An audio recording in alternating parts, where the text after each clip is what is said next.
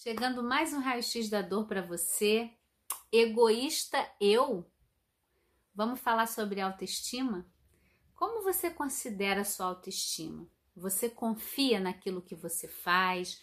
Você se sente à vontade naquilo que você traz para o mundo? Ou você precisa se esconder, tem uma certa vergonha? Como que é isso na sua vida? Sem a gente rotular qual seria o certo e errado, mas só para você fazer uma reflexão e eu vou contar uma historinha para você. É, imagina, tem duas crianças brincando num parque e uma tá lá, toda imersa no brinquedinho dela. E aí vem a outra e diz: Eu quero brincar. E ela diz: Não, eu não quero.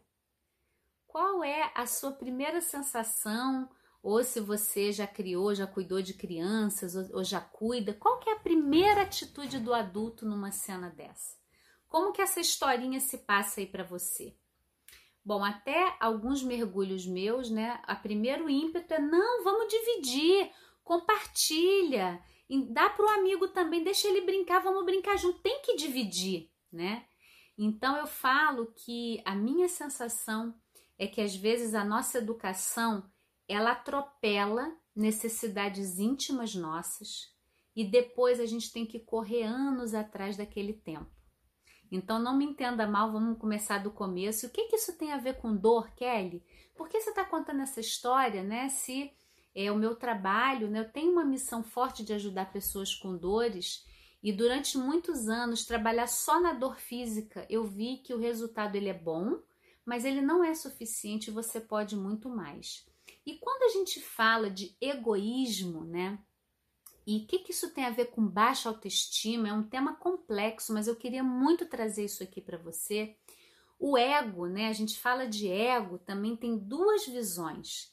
Existe uma formação egóica, num olhar de uma linha da psicologia, né? A gente vai constituindo o nosso ego. E o que que é? E eu queria que você pudesse ouvir isso baixando as suas barreiras, independente das crenças que você tem, porque tudo são crenças, né, que a gente constrói.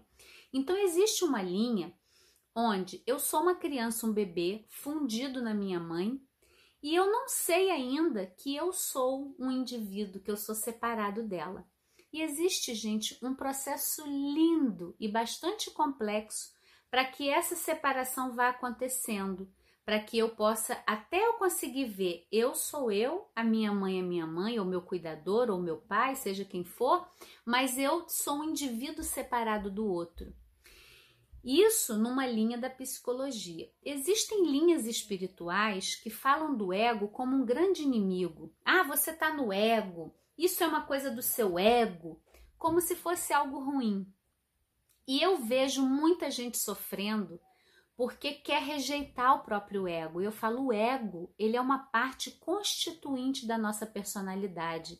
Nós não somos o ego, mas ele é importante. Se eu tiver um ego mal formado, eu tenho possibilidade de surtos psicóticos, eu tenho pouca realização na vida, eu não consigo materializar os meus projetos, o que eu quero fazer. Então, a constituição egóica, ela é uma parte muito importante. E quando a gente é criança, eu vejo né, que existe uma ansiedade, porque é um trabalho árduo criar uma criança, cuidar, dar a atenção que precisa. A gente quer logo separar a criança, né? Não, já tem que crescer, já tem que fazer xixi no vaso com um aninho, já tem que tirar a fralda, isso é autonomia, amanhã vai estar independente. Tem que dormir sozinho logo, porque aí vai ficar nessa dependência eterna aqui comigo.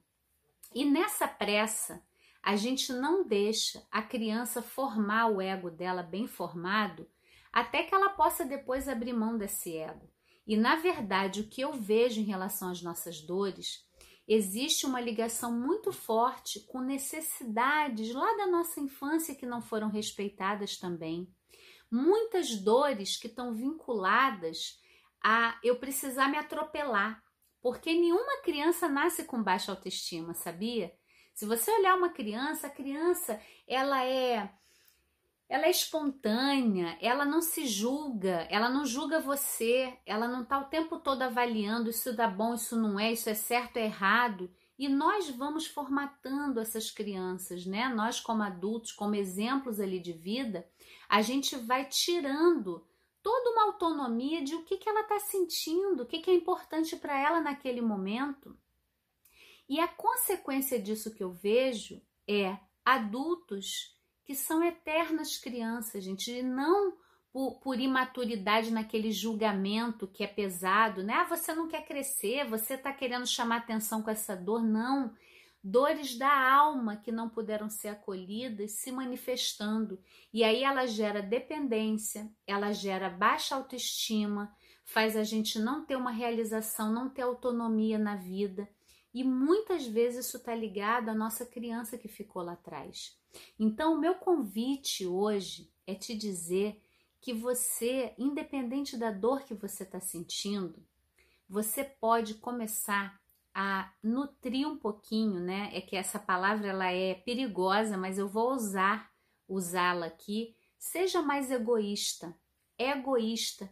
Você vai olhar para necessidades suas que não foram atendidas e isso não é deixar de ver o outro. Muito pelo contrário, a gente confunde autocuidado necessidade de olhar para si com uma alienação. Ah, o egoísta, a pessoa só pensa nela, só vê. E eu falo, quem me dera, porque se nós tivéssemos uma sociedade onde as pessoas estão olhando mais para si, dificilmente a gente agrediria o outro, dificilmente a gente falaria palavras invasivas ou agressoras para o outro, dificilmente a gente invadiria o espaço de uma outra pessoa. Dificilmente a gente seria desrespeitoso com o outro, porque isso parte de mim. Então, o meu convite quando eu falo do egoísmo e da, da baixa autoestima é que quanto mais você investir o seu tempo em olhar as suas necessidades, em se atender, mais você vai estar tá bem, você vai estar tá inteira e aí você vai poder levar isso para o mundo. Então, vamos é, diferenciar uma coisa de egoísta, que é uma pessoa que só se vê, para o autocuidado. O autocuidado ele é urgente, ele é necessário. Se você tem dor no seu corpo, se você tem uma dor da alma, poder parar e dar lugar para essa dor, escutar o que, que ela está te contando, o que, que ela está trazendo para você. Toda dor tem uma grande oportunidade, tem uma possibilidade de mudança vindo. Então eu queria muito ouvir nos comentários o que, que você sente quando eu trago isso.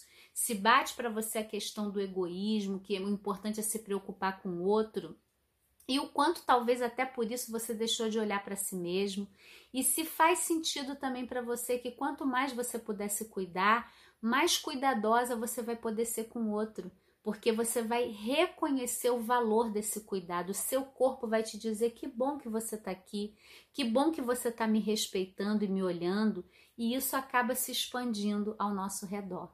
Então, eu deixo aqui esse convite para você. Participa comigo, compartilha esse vídeo, deixa o um comentário, curte se você tiver no YouTube e vamos seguindo uma vida com muito mais qualidade, podendo aliviar dores do corpo e da alma, reconhecendo também as causas emocionais. Até o próximo!